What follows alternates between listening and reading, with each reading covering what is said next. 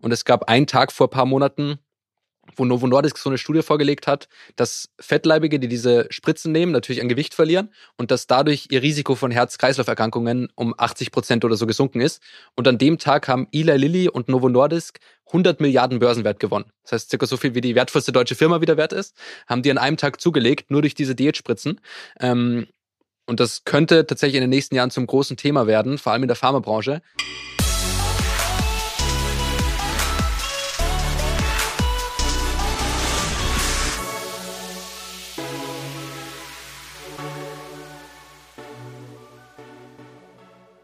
Liebe Freundinnen und Freunde von Digitale VorreiterInnen, dein Podcast zur Digitalisierung von Vodafone Business. Eigentlich tue ich mich so ein bisschen schwer mit der heutigen Folge, denn ich habe einen Gast bei mir, der mir ganz, ganz sicher die Butter vom Brot nehmen wird. Eigentlich ist ja dieser Podcast auch so ein kleines bisschen Self-Branding oder Personal Branding, Self-Marketing für mich. Äh, mal einen LinkedIn-Kontakt dazu kriegen, mal ein kleines Lob abstauben. Aber heute habe ich einfach Noah Leidinger bei uns und er ist das junge Finanzgenie, das seit ein paar Jahren den sehr erfolgreichen Podcast Ohne Aktien wird schwer moderiert und auch schon mal bei uns zu Gast war. Und die Folge hat damals sehr gut funktioniert und deswegen wollten wir ihn ganz gern mal wiedernehmen. Jetzt vor dem vierten Quartal mit so einer kleinen Review der Highlights aus diesem Jahr. Das sind sehr, sehr spannende und, und vor allen Dingen unterhaltsame Dinge passiert. Er erzählt uns von den erfolgreichsten Tradern der letzten Jahre, vom reichsten Banker der Welt und vielleicht auch, wie Diätspritzen auf einmal die wertvollste Firma Europas kreiert haben. Ich freue mich mal sehr, dass nur hier war. Es wird bestimmt nicht das letzte Mal gewesen sein, dass er bei uns zu Gast ist. Und ich wünsche dir einfach viel Spaß. Lehn dich zurück, mach wie ich ein paar Notizen und versuch alles aus diesem Podcast mitzunehmen. Und jetzt direkt aus seinem Podcast Ohne Aktien wird schwer in meinem Podcast. Herzlich willkommen, Noah Leidinger. Vielen Dank für die Einladung mal wieder. Du behandelst ja drüben in deinem Podcast sehr viel das Finanzenthema und ähm, wahrscheinlich hast du da auch so ein kleines bisschen, bist du immer gezwungen, äh, die Fakten nach vorne zu stellen und vielleicht deine persönliche Meinung oder deine Gefühle oder auch deine, deine Prioritäten so ein bisschen unterzuordnen. Deswegen möchte ich dir hier eigentlich gerne mal so ein bisschen die Bühne bieten, so ein paar Themen anzusprechen, die dich vielleicht doch mehr interessieren, als es Sendezeit kriegt. Und äh, ein Thema, mit dem ich total gern anfangen würde, ist das Thema KI-Aktien 2023 als großes KI-Jahr, hm, glaube ich, jedem von uns in Erinnerung bisher. Ähm, was gibt es da, was man wissen muss und was vielleicht noch, noch gar nicht so ganz jeder auf dem Schirm hat? Also ich glaube generell so die Grundfrage bei KI-Aktien ist bisschen, ob man direkt in die Software investiert, also jetzt in sowas wie ChatGPT oder OpenAI, äh, oder ob man eher in die Hardware investiert. Das heißt vor allem die riesen Serverfarmen, die diese ganzen KI-Modelle trainieren.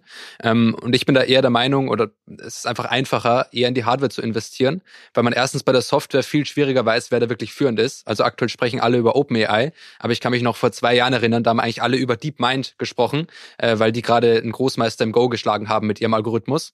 Ähm, und gleichzeitig entwickeln ja Meta und die ganzen anderen Firmen ja auch an eigenen KI-Modellen. Und nur, dass ChatGPT jetzt gerade führend ist, heißt nicht, dass sie das noch in einem oder zwei Jahren sind, glaube ich. Ähm, und zum anderen sind diese Firmen selbst gar nicht an der Börse, sondern in DeepMind kann man zum Beispiel über Alphabet investieren, also über Google. Ähm, in OpenAI könnte man über Microsoft investieren. Nur du kaufst halt zu einem großen Teil Microsoft und nur zu einem ganz, ganz kleinen Teil ähm, dann OpenAI sozusagen. Und deshalb ist es eigentlich einfacher, da über Hardware ranzugehen. Und da kennen natürlich alle jetzt Nvidia, wo es einen riesen Hype gab auch dieses Jahr. Ich glaube, Nvidia hat dieses Jahr 700 Milliarden an Börsenwert zugelegt. Das sind so die sieben größten oder wertvollsten deutschen Firmen zusammen sind 700 Milliarden wert. Und das haben die in jetzt äh, neun Monaten gewonnen. Ähm, aber es gibt einen großen Vorteil in der Chipindustrie und das ist, dass der Markt eigentlich sehr fragmentiert ist. Das heißt, in jedem kleinen Teilbereich von der Produktion gibt es eigentlich ein, zwei Player, die absolut führend sind. Man kennt vielleicht in, in Europa ASML, die machen so Maschinen für die Chipproduktion. Ähm, und gerade für die High-End-Chips braucht eigentlich jeder diese 300 Millionen Dollar Maschinen von denen. Das heißt, alle großen Chiphersteller, Nvidia, Intel kaufen diese Maschinen und sind darauf angewiesen und die haben da auch ein einzigartiges Patent. Das heißt, da kann jetzt nicht ein Konkurrent kommen und sagen, okay, ich mache jetzt die gleiche Technologie, ähm, weil die das noch patentiert haben. Aber es gibt zum Beispiel auch äh, zwei Firmen, Cadence und Synopsys, die so die Software bauen, mit denen man Chips designt. Das heißt, die profitieren auch davon, wenn es generell einen Hype in, in der Chipindustrie gibt. Dann gibt es Firmen wie äh, KLA Tencor, die machen Maschinen, mit denen man die Chips testen kann. Ähm, und so gibt es ganz viele verschiedene Player in kleinen Branchen, die jetzt alle nicht so direkt vom KI-Hype profitieren, weil sie noch ganz viel andere Chips oder an ganz vielen anderen Chip-Prozessen beteiligt sind und jetzt nicht wie Nvidia wirklich um 100% wachsen. Ähm, aber indirekt, falls der Hype immer weiter zunimmt, sind das auch Firmen, die wahrscheinlich profitieren werden. Wenn Nvidia dieses Jahr so viel Firmenwert zugenommen hat, würdest du sagen, da wird sich jetzt eine Verdoppelung ist jetzt nicht mehr so wahrscheinlich oder kannst du dir trotzdem gut vorstellen, dass das alles erst noch der Anfang ist? Also grundsätzlich, ich glaube, eine Verdopplung, wenn sie jetzt nochmal verdoppeln, sind sie auf jeden Fall die, die wertvollste Firma der Welt, glaube ich sogar. Ähm, also vor Apple. Das ist jetzt schon noch ein weiter Schritt. Das heißt aber nicht, also generell ist Momentum ein wichtiger Faktor an der Börse. Das heißt, wenn eine Aktie schon gestiegen ist in den letzten Monaten, ist die Wahrscheinlichkeit auch hoch, dass sie noch weiter steigt. Rein fundamental muss man sagen, sind die schon teuer bewertet. Mhm. Nur da ist auch wirklich was dahinter. Also die wachsen jetzt wirklich relevant schneller, als alle gedacht haben, verdoppeln ihren Umsatz auf so einem Milliardenniveau. Ähm, und gerade bei exponentiellem Wachstum ist es ja so, wenn das jetzt noch zwei Jahre mit 100 Prozent weitergeht, geht, dann ist da natürlich ein gigantischer Effekt und die können die Bewertung theoretisch auch reinwachsen. Aber klar ist da aktuell viel Hoffnung und ich finde, man muss sich immer so ein bisschen fragen, in welchen Cases kann die Bewertung gerechtfertigt sein und in welchen Fällen ist sie überzogen. Und wenn man halt sich ein Case ausmalen kann, der mega gut läuft, wo die Bewertung gerechtfertigt ist, aber 30.000 andere Cases, wo man sagt, okay, wenn das jetzt nicht so gut läuft oder der Hype äh, vielleicht sich doch mal ein bisschen verlangsamt, dann ist die Bewertung nicht mehr gerechtfertigt. Da muss man halt vorsichtig sein und sich zumindest bewusst sein, dass es auf jeden Fall eine, eine risikoreiche Wette ist. Ist das so ein typisches Vorgehen, dass man sich den Markt anschaut und sagt, ich stelle jetzt mehrere Hypothesen auf von alles läuft perfekt bis alles läuft ganz furchtbar und dann bewerte ich für mich jede dieser fünf Hypothesen und überlege, wenn es sozusagen drei der fünf dafür spricht, investiere ich und wenn drei dagegen spricht, investiere ich nicht? Also ich glaube, in der Praxis machen das sehr wenige Investoren. Mhm. In der Praxis modelliert man immer so ein Case und dann macht man vielleicht noch ein so Worst-Case und Best-Case-Szenario. Grundsätzlich ist das aber sehr sinnvoll. Ähm, und vor allem, wenn man wirklich anfängt, so Bewertungsmodelle zu bauen, also wirklich so eine Discounted Cashflow-Analyse, wo man Umsätze prognostiziert, Margen prognostiziert und so weiter, ähm, macht es enorm viel Sinn, sich verschiedene Cases anzuschauen, weil man dann auch im eigenen Modell sehen kann, wenn ich jetzt zum Beispiel das Umsatzwachstum hochschraube, dann ändert sich beim Wert gar nicht so viel. Das heißt, das ist gar nicht so wichtig. Wenn ich aber die Marge ändere, ändert sich auf einmal mega viel bei meinem Wert und dann merke ich, okay, das ist eine sehr sensible Variable bei mir und bin ich da wirklich so sicher, wie ich es jetzt in dem Modell habe. Ähm, und ich glaube also gerade, wenn man wirklich das professioneller angeht und sich da wirklich tiefe Gedanken macht, macht es schon Sinn, da verschiedene Cases zu, zu simulieren. Aber selbst wenn man nicht so rechnet, macht es halt immer Sinn, im Kopf einfach so klassischer Hausverstand, sich zu fragen, okay, wie oft kann das gut gehen, wie oft kann das schlecht gehen ähm, und sich dann einfach so ganz basic Fragen zu stellen, die jetzt gar keine komplexe Mathematik involvieren. Wir haben jetzt äh, Ende September. Du hast wahrscheinlich dieses Jahr dir schon boah, bestimmt tausend Firmen angeguckt, zu denen du dir mehr als zwei Minuten Gedanken gemacht hast, meine ich? Also mehr als zwei Minuten, ja. Ich glaube, im Podcast ja. müssten es jetzt vielleicht so 100 sein, die ich mir angeschaut habe. Hast du für deine Analysen dieses Jahr schon KI-Tools genutzt? Ähm, tatsächlich einmal, da habe ich mir Skistar angeguckt. Das ist so ein äh, Skigebietebetreiber in, in Skandinavien. Ähm, und da habe ich so ein bisschen geschaut, wie hoch die höchsten Peaks sind im Vergleich jetzt auch zu österreichischen Anbietern oder zu amerikanischen Anbietern. Ähm, aber eher selten. Ich habe es manchmal so anprobiert mit Recherche. Es war dann nie so gut, weil wir auch oft so tagesaktuelle Themen brauchen. Ja. Ähm, ich habe es einmal für, für unser Buch verwendet, wo es so ein bisschen um die Kreditprozesse bei Visa und Mastercard ging und wie das System genau funktioniert. Ähm, da habe ich es mal äh, probiert zu nutzen. Aber auch da gab es leider eher so eine Google-Antwort von ChatGPT. Das heißt, mhm. ich kann es noch nicht so richtig äh, viel nutzen. Wie heißt euer Buch? Ohne Aktien wird schwer, genau wie der, genau wie der Podcast. Das ist rausgekommen wann? Im Juni. Und ich glaube, ihr seid damit auch auf die Spiegel-Bestsellerliste gekommen, oder? Ja, genau. Also wir sind auch immer noch oben, beziehungsweise wenn der Podcast rauskommt, könnte es sein, dass wir jetzt gerade rausfliegen. Ja. Letzte Woche waren wir nur noch Platz 18 und jetzt könnte es äh, vorbei sein, die, die Bestseller-Karriere. Äh, beruhend auf der Erfahrung mit deinem ersten Buch, würdest du noch eins schreiben? Boah, jetzt erstmal nicht. Also ich glaube, das Buch hat auch nur so viel Spaß gemacht, weil wir wirklich das ähm, überzogene Gefühl haben oder hatten, was Neues zu machen, was die Welt noch äh, braucht. Ja. Äh, ich glaube, das Gefühl müsste ich wieder haben, dass ich wirklich denke, okay, das äh, müssen Leute jetzt lesen oder das wär, ist auf jeden Fall eine sinnvolle Ergänzung zu den anderen Aktienbüchern. Ich ja. glaube, bis ich das wieder habe, würde ich jetzt erstmal kein Buch schreiben. Aber ich fand den Prozess nicht so unangenehm. Also mhm.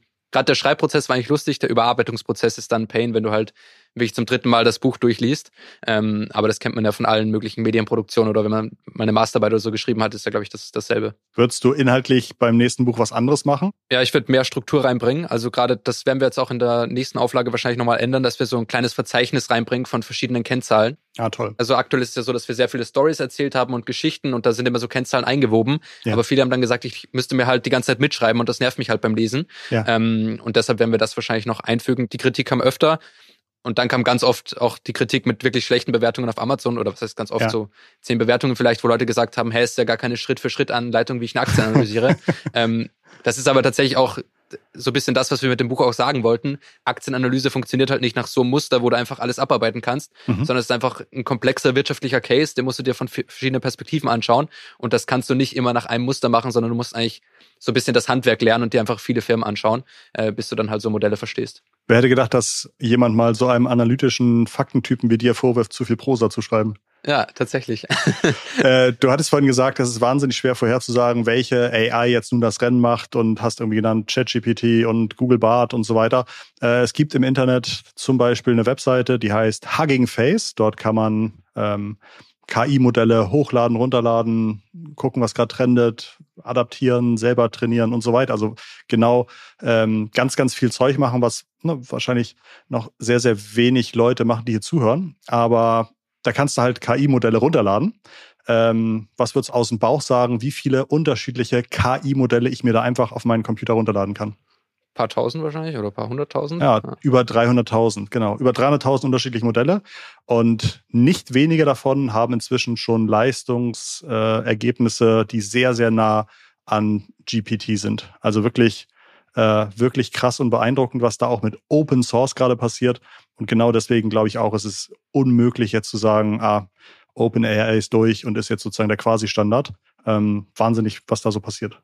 Und ich habe jetzt auch letztens ein Interview mit dem DeepMind-Gründer gelesen und der meinte eigentlich auch, diese Language-Modelle sind nur ein so ein Zwischenschritt, sondern ja. das nächste ist eigentlich Interactive AI, wo dann die KI dir nicht nur eine Antwort ausspuckt, sondern auch checkt, okay, der stellt mir jetzt eine Frage, ich muss irgendwas machen, ich muss einen äh, Flug buchen oder irgendwie einen Rechercheprozess starten, ein Excel-Modell bauen, ähm, dass die KI halt wirklich interaktiver wird und wirklich Sachen machen kann, später natürlich auch mit, mit Robotern und so. Mhm. Ähm, und ich glaube, da ist wirklich so viel Entwicklung.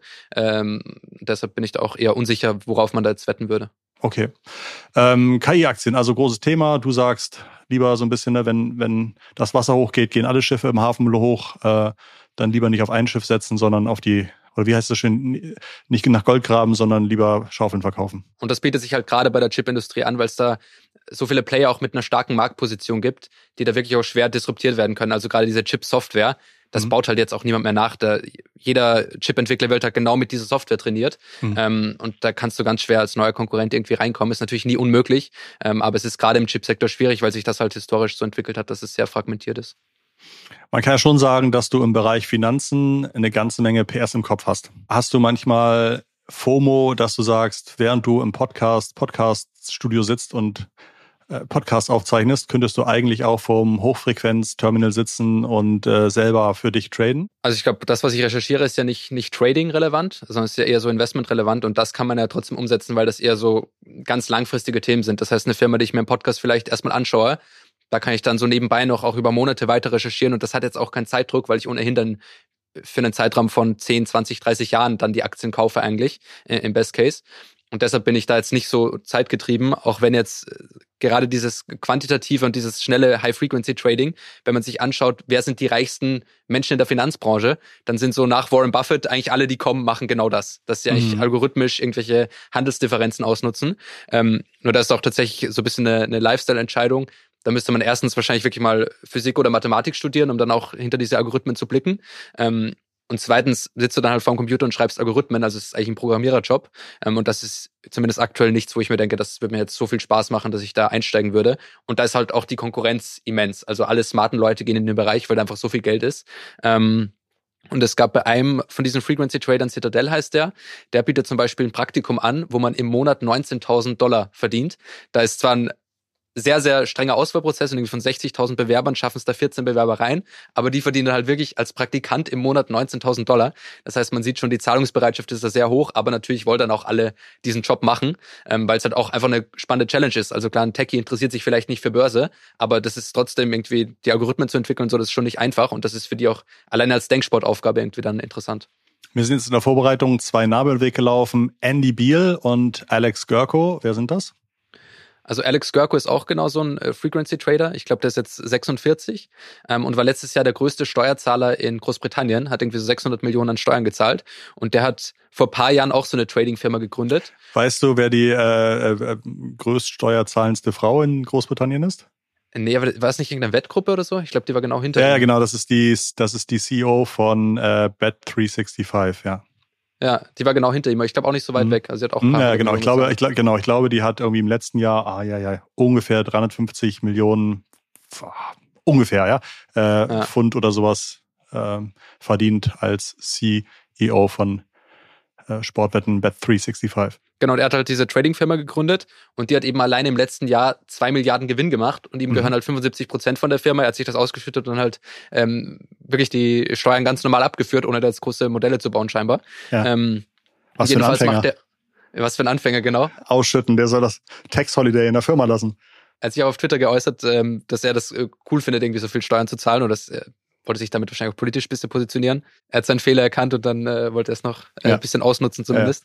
Ja. Ähm, genau, aber der hat auch so eine algorithmische Trading-Firma gebaut und die machen im Grunde nichts anderes. Wenn ich eine Aktie verkaufe an der Börse oder eine Option, irgendwas anderes, kauft das meistens nicht sofort ein anderer Investor, sondern es kauft dann erstmal so eine Zwischenfirma, so ein Market Maker und der verkauft die dann mit einer kleinen Differenz wieder weiter.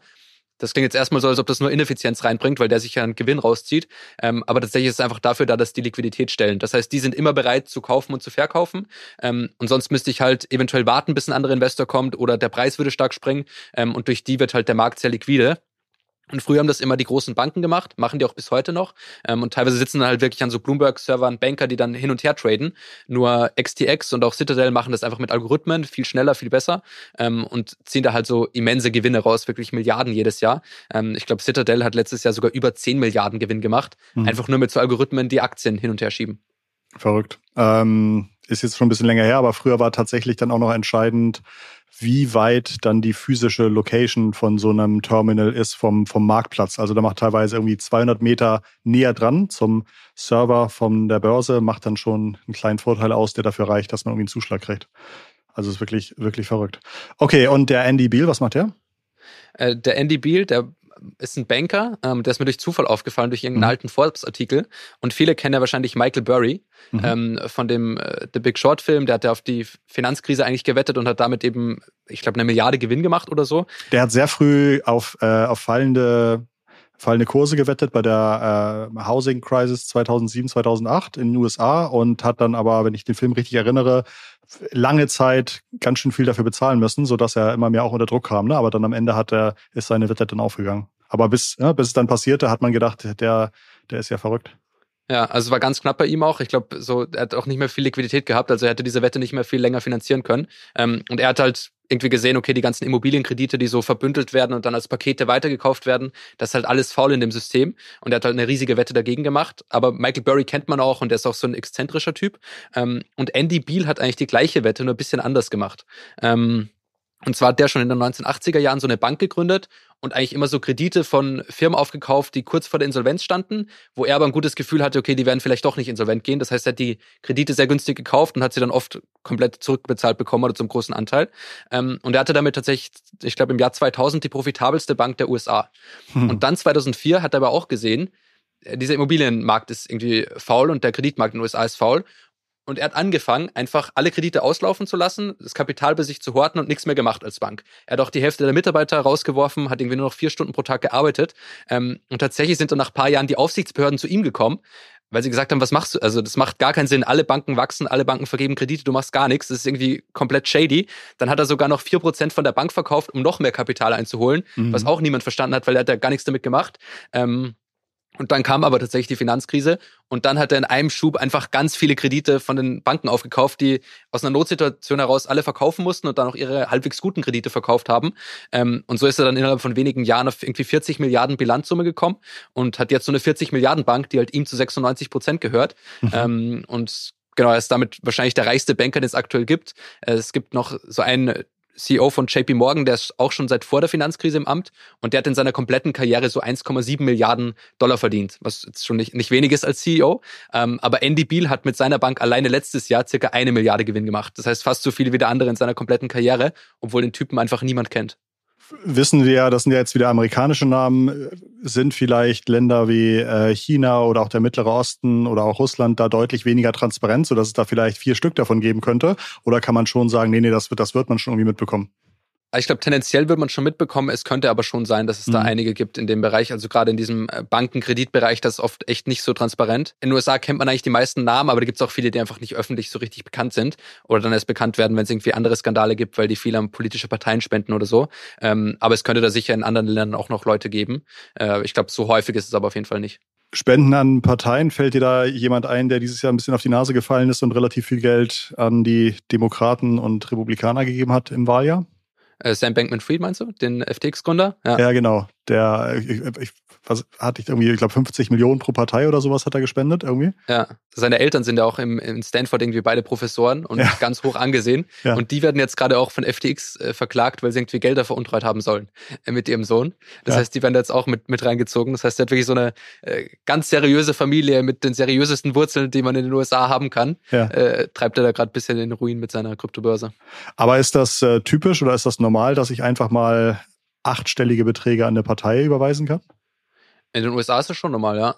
Es gibt auch noch so einen, der auch sowas das gleiche macht wie Alex Gerko eigentlich mhm. ähm, und wie Citadel ich weiß jetzt den Namen nicht, ich glaube Jeff Chasey oder so heißt der. Ähm, und der hat auch ein Vermögen von irgendwie 30 Milliarden. Und da kam letztes Jahr ein Bericht von ProPublica raus, dass der in den letzten Jahren wohl so eine Milliarde Steuer hinterzogen hat und mhm. dass der einer der größten Spender immer von den ganzen, äh, nur von den Republikanern ist in dem Fall. Mhm. Ähm, und dass er halt dadurch auch irgendwie Steuergelder sparen konnte, weil er den so viel gespendet hat. Das heißt, in den USA ist das tatsächlich nicht unüblich ähm, und wird wohl auch ausgenutzt. Von 100 Milliardären, was schätzt du, wie die prozentual an welche Partei spenden? Ich würde jetzt mal sagen, klassisches 80-20-Prinzip äh, an die Republikaner. Ja, nicht schlecht, genau. Ich glaube, ich glaube, es sind 34 Prozent für die Demokraten und ja. dementsprechend 66 Prozent an die Republikaner, ja. Macht ja auch nur Sinn, wenn man Steuern sparen will. Also es ist ja auch als rationales Verhalten zumindest. Lustigerweise wird es natürlich dann eher verkauft als, seht ihr, die Leute, die Wirtschaft verstehen, die wählen Republikaner, also müssen die Republikaner ja die äh, Partei sein, die die bessere Wirtschaftspolitik macht. Aber ähm, ja, interessant.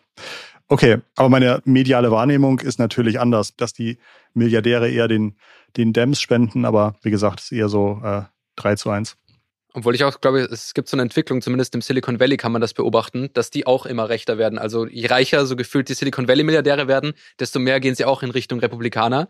Äh, ja. Ich glaube zum Beispiel, also Peter Thiel war glaube ich schon immer eher so bei den Republikanern. Der hat ja auch damals so eine konservative äh, Zeitung in Stanford gegründet, als er da studiert hat. Aber auch bei den anderen kann man es ja so ein bisschen beobachten. Und ich glaube, Elon Musk war früher auch demokratischer und ist ja jetzt ganz klar, ganz klar Republikaner. Man sagt ja auch, ähm, mit dir stimmt oder mit einem stimmt was nicht, wenn man nicht in den äh, 20ern links, in den 30ern liberal und in den 40ern konservativ ist. Wahrscheinlich ist das so ein ganz, ganz typischer Lebensweg. Ich habe das ja, glaube ich, bei dir im Podcast mal erzählt, dass ich in meiner Schulzeit mal so eine ja. sehr äh, freie Marktphase habe und dachte, der Markt kann alles regeln. Und ja. da wurde mir das oft, oft vorgehalten. dass die ja. Leute meinen, das kann eigentlich nicht sein. Was war da so eine typische Aussage, wo, wo dir jetzt bei rot wird, wenn du dran denkst? Also Mindestlohn war auf jeden Fall, da war ich ganz anti. Ähm, und dann hat mir auch irgendwann so ein ich glaube, so einen Film über Nestlé oder so geschaut und habe ich halt die ganze Zeit versucht, Nestlé zu verteidigen in der Klasse. Menschenrecht hin oder her. Wasser ist nicht umsonst, hast du gesagt, ne? Ähm, aber ja. es, war, es war eine spezielle Phase auf jeden Fall.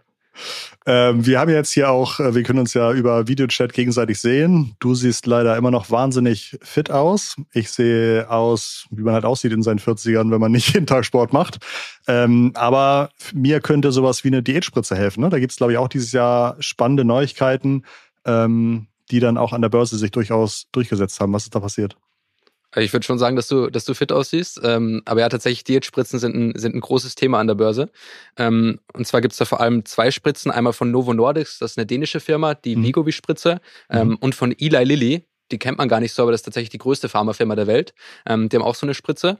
Ähm, das sind eigentlich Diabetes-Medikamente, wo man aber jetzt irgendwie gemerkt hat, dass die auch das Hungergefühl unterdrücken. Und das heißt, wenn man sich die einfach regelmäßig spritzt, gibt's bisher ohne große Nebenwirkungen hat man einfach nicht mehr so viel Hunger ähm, mhm. und nimmt dann tatsächlich massiv Gewicht ab. Und es gab einen Tag vor paar Monaten, wo Novo Nordisk so eine Studie vorgelegt hat, dass Fettleibige, die diese Spritzen nehmen, natürlich an Gewicht verlieren und dass dadurch ihr Risiko von Herz-Kreislauf-Erkrankungen um 80 Prozent oder so gesunken ist. Und an dem Tag haben Eli Lilly und Novo Nordisk 100 Milliarden Börsenwert gewonnen. Das heißt, circa so viel wie die wertvollste deutsche Firma wieder wert ist, haben die an einem Tag zugelegt, nur durch diese Diätspritzen. Ähm, und das könnte tatsächlich in den nächsten Jahren zum großen Thema werden, vor allem in der Pharmabranche, weil ja Fettleibigkeit zu ganz vielen anderen Folgeerkrankungen führt. Mhm. Ähm, und das heißt, zwar werden jetzt wahrscheinlich diese zwei Firmen oder alle Firmen mit diesen Spritzen sehr viel Geld verdienen. Mhm. Die Frage ist aber, was mit den anderen Pharmafirmen ist. Für viele Herz-Kreislauf-Erkrankungen oder so wird es da deutlich weniger geben, glücklicherweise ja. Mhm. Ähm, aber das könnte ein großes Thema werden. Zum Beispiel auch für Firmen wie Weight Watchers, die so Diätprogramme anbieten. Mhm. Wenn alle jetzt einfach nur noch die Spritzen nehmen, dann wird das vielleicht auch nicht mehr, nicht mehr so nötig sein. Die kostet, glaube ich, im Monat ein paar hundert Dollar gerade. Das ist vielleicht heute noch nicht was für jeden, aber es kann sich ja natürlich auch preislich noch, noch stark entwickeln. Äh, in Deutschland ist, glaube ich, auch schon seit einigen Jahren zu viel Kalorien das deutlich größere Gesundheitsrisiko für die Bevölkerung als zu wenig Kalorien. Also wir sind da innerhalb von weniger, wenigen Dekaden von äh, gesundheitlichen Gefahren durch Unterernährung zu gesundheitlichen Gefahren durch Überernährung hingekommen. Diese Spritzen, äh, haben die dann darauf irgendwelche Patente? Weil wahrscheinlich irgendwie Insulin und so weiter ist jetzt, glaube ich, auch nicht mehr so patentierbar, oder? Nee, also nach meinem Verständnis nutzen die äh, GLP-1, das ist so ein Hormon für die Insulinregulierung. Mhm. Und darauf haben die natürlich alle keine, keine Patente. Mhm. Ähm, aber sie können halt den speziellen Wirkmechanismus patentieren, wie sie diese äh, mhm. sozusagen die die Hormone da einsetzen und wie sie das regulieren, damit es dann nicht zu großen Nebeneffekten äh, kommt, damit das Hungergefühl nicht zu stark reduziert ist, weil du willst ja auch nicht, dass die Leute gar nichts mehr essen auf einmal. Ähm, und ich glaube halt, diese Darreichungsform können die patentieren lassen. Aber man sieht alleine schon, dass zwei Firmen da jetzt gleichzeitig ein Produkt mhm. auf den Markt bringen, das relativ ähnlich ist, ähm, dass es erstmal nicht so schwierig scheint. Man muss aber auch sagen, das sind zwei der Firmen, die bei dem ganzen Diabetes-Thema ganz vorne mitspielen. Das heißt, die haben schon über die letzten Jahre eine Expertise aufgebaut und es sind sehr ähnliche Medikamente zu dem, was man jetzt schon bei Diabetespatienten eingesetzt hat teilweise. Das heißt, es ist gar nicht so eine neue Entwicklung, sondern eigentlich eine neue Anwendungsform. Ich weiß, bei einem Medikament Ozempic heißt das, das mhm. haben auch viele dann zum Abnehmen genutzt. Und da gab es dann auch Probleme, dass Diabetespatienten das gar nicht mehr nutzen konnten, weil es nicht mehr verfügbar war, weil mhm. alle das zum Abnehmen sich gekauft haben. Ähm, aber ja, ich glaube, das werden auf jeden Fall beides Medikamente sein, wo auch, was auch die meisten Analysten glauben, die wirklich Milliarden umsetzen für die beiden Firmen, auch Milliarden Gewinne. Ähm, und das Thema Kosten ist natürlich ein Thema, aber gerade für fettleibige Menschen, die wirklich sozusagen krankhaft fettleibig sind, würden das ja Krankenversicherungen auch übernehmen wahrscheinlich, weil man da mit insgesamt trotzdem noch günstiger kommt, als wenn man die ganzen Folgeerkrankungen dann mal behandeln muss. Ich würde gerne mal wissen, ne, du hast jetzt eben erwähnt, dass es vielleicht für die Diabeteserkrankten eine eventuell eine Gefahr gab, weil jetzt auf einmal ich, ich sag mal böse Lifestyle-Themen sagen, oh, wir können dieses Medikament auch für uns benutzen oder, oder diese die Stoffe, die da drin sind.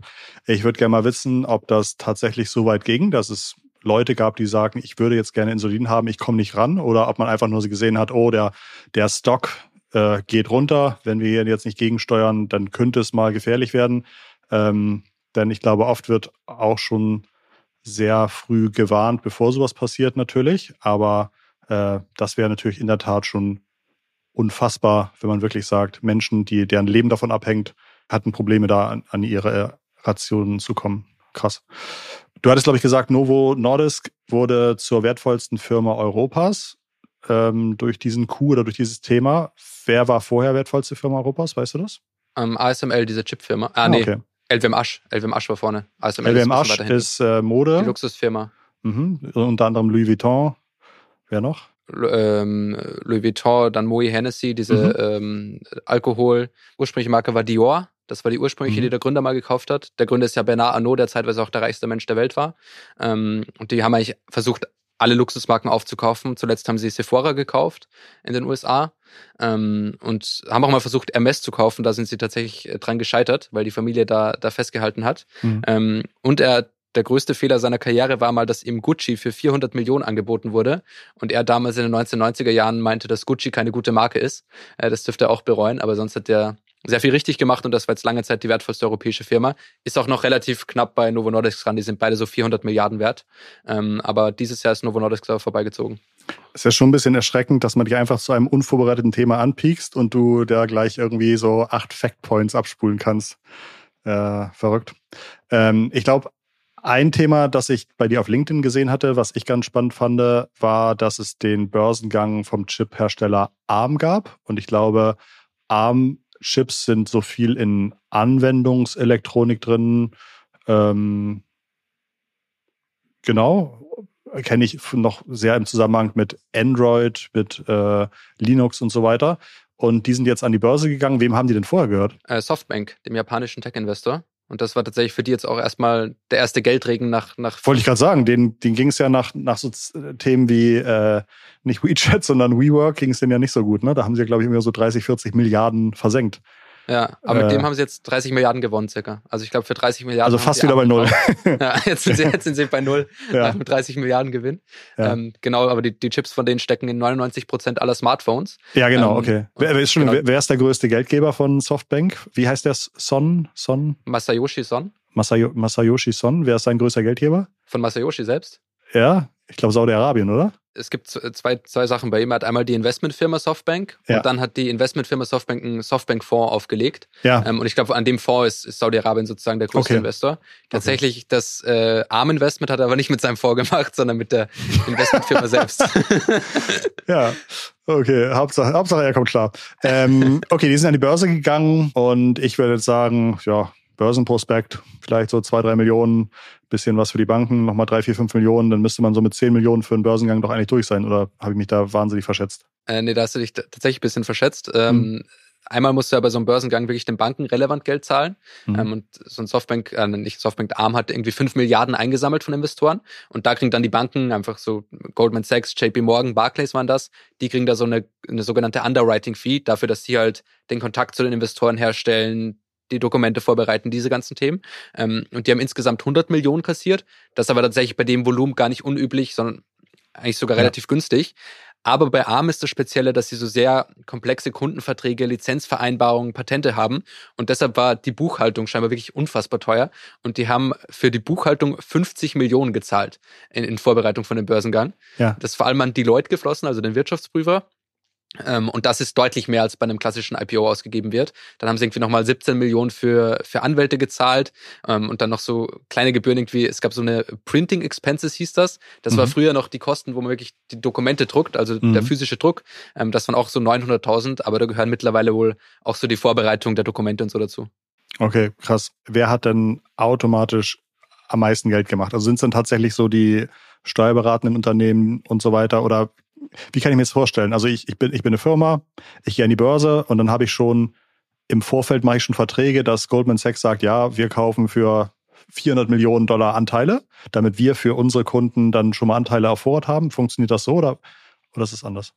Nee, die begleiten sozusagen den Prozess erstmal und mhm. die kaufen selber erstmal gar nichts auf, mhm. ähm, sondern die stellen wirklich erstmal den Kontakt zu den Kunden her und schauen, okay, zu, zu welchem Preis gibt man ähm, an die Börse und bereiten Dokumente mit dir vor und sie machen dann die Roadshow. Und so ein Kunde vom IPO, wer, wer, wer ist so ein Kunde? Sind das dann irgendwie? Vor allem so große Pensionsfonds, mhm. äh, Rentenversicherungen und die, die sind ja generell so der, eigentlich der größte und relevanteste Player im Finanzmarkt und mit denen mhm. spricht man dann vor allem. Es gibt dann auch teilweise so Aktienfonds, die sind aber vom Volumen oft gar nicht so relevant.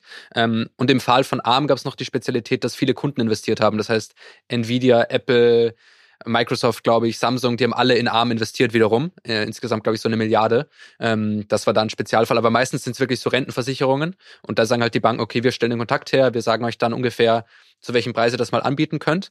Ähm, Wobei man da von den Banken auch gar nicht so viel erwarten kann. Das hat Tarek Müller mal im OMR-Podcast mhm. erzählt, als er an die Börse gegangen ist mit About You. Und er meinte, er hat eigentlich erwartet, die Banken gehen hin, sagen ihm, zu dem Preis musst du an die Börse gehen. Äh, nur Fakt war eben, dass zehn Banken auf ihn zukamen, alle haben eine andere Price-Range vorgeschlagen und er musste sich dann entscheiden. Aber es konnte ihm auch niemand sagen, für was er sich entscheiden soll, weil es halt auch ein sehr diffuser Prozess ist. Und bei ARM war es zum Beispiel auch so, dass die zum Preis an die Börse sind. Die Aktie aber gleich am ersten Tag um 25 Prozent gestiegen ist. Mhm. Das klingt jetzt erstmal gut, nur das Geld haben die zum Ursprungspreis eingenommen. Das mhm. heißt, die hätten theoretisch 25 Prozent mehr einnehmen können, als sie eigentlich gemacht haben, ja. ähm, aber haben es dann sozusagen eigentlich ein bisschen underpriced. Ähm, wobei das wahrscheinlich Softbank relativ egal ist, weil die nur 10 Prozent der Aktien verkauft haben ja. und immer noch 90 Prozent halten. Das heißt, für die war viel wichtiger, dass die Aktie Momentum aufbaut, dass die an der Börse erstmal ja. gut läuft, als dass die jetzt beim ersten Mal irgendwie einen guten Deal machen. Ah, das ist ja spannend. Das heißt, der IPO ist schon tatsächlich so, dass ich schon irgendwie ein paar Tage vorher weiß, wenn jetzt nächste Woche ich IPO gehe, dieser Pensionsfonds nimmt mir schon mal für 100 Millionen was ab, äh, Nvidia nimmt mir schon mal für 70 Millionen was ab. Also es wäre so, als, als würde ich im Online-Shop sagen, ich habe nächste Woche einen Drop, ihr könnt jetzt schon vorbestellen. Ähm, und dann ist es gar nicht so Zähne klappern und was passiert wohl an dem Tag, sondern die meiste Unklarheit ist dann schon, zumindest für einen IPO-Tag, äh, schon vorher gelöst für ARM. Genau, also sozusagen die Unklarheit, ob du es verkaufen kannst, ist vorher gelöst. Und meistens bist du auch überzeichnet oder zumindest im guten Fall. Ähm, das heißt, du hast da irgendwie ein Buch, ja. wo die ganzen Bestellungen drin sind, wo jeder Investor sagt, okay, ich würde so viel zu dem und dem Preis kaufen. Ja. Und dann kannst du durch die Liste durchgehen und sagen, ja, dem Investor gebe ich so viel, dem gebe ich so viel, dem gebe ich so viel, dem gebe ich gar nichts, weil ich den ja. nicht dabei haben will sozusagen. Ähm, das heißt, das kannst du davor schon komplett festlegen. Das Einzige, was du halt nicht weißt, ist, wie die Aktie am ersten Tag reagiert. Ja. Und grundsätzlich willst du schon, dass die mal so um 10% steigt, damit du einfach so positives Momentum aufbaust, alle Investoren happy sind, die ganzen Mitarbeiter happy sind, die ja auch ja. wahrscheinlich Anteile haben. Ähm, und deshalb hoffst du eigentlich auf so einen 10% Pop. Wenn die Aktie aber jetzt um 50 Prozent poppt, dann hast du halt viel zu wenig, ja. dann war es viel zu günstig und du hast viel zu wenig Geld eingenommen. Ähm, und wenn sie aber sinkt am ersten Tag, ist es auch wiederum ungünstig. Und ja. deshalb ist es auch so ein sehr psychologisches Spiel.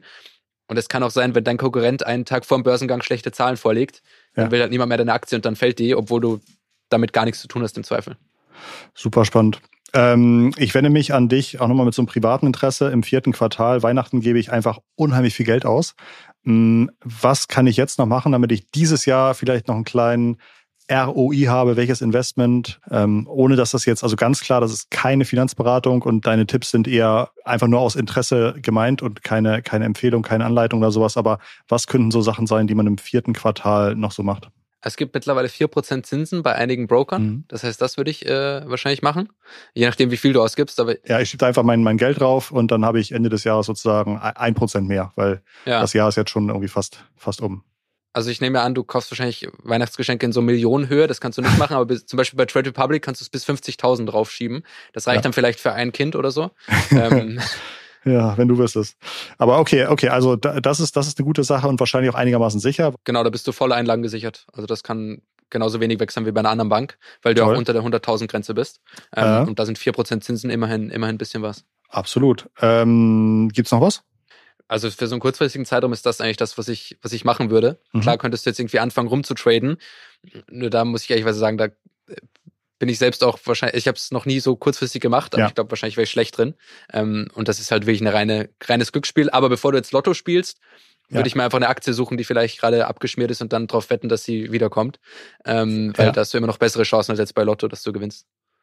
Ein fantastisches Schlusswort. Dank dir, Noah, für deine ganzen Infos. Ähm, macht sehr viel Spaß, dir zuzuhören. Freue mich zu sehen, wie das bei euch weitergeht und freue mich, falls auch demnächst mal wieder Zeit hast, reinzuhören oder reinzugucken bei uns, denn ich glaube, unsere Zuhörerinnen und Zuhörer freuen sich immer, wenn du bei uns zu Gast bist. Also ganz lieben Dank erstmal. Vielen Dank, Bursi, für die netten Worte und für die Einladung. Ich komme gerne mal wieder. Sehr, sehr gerne. Also, liebe Freunde und Freundinnen da draußen am Kopfhörer, Mikrofon hätte ich fast gesagt, das war unser lieber Noah Leidinger und äh, mit seinen tollen Tipps und Infos. Seinen Podcast kennt ihr, verlinken wir unten natürlich in den Shownotes.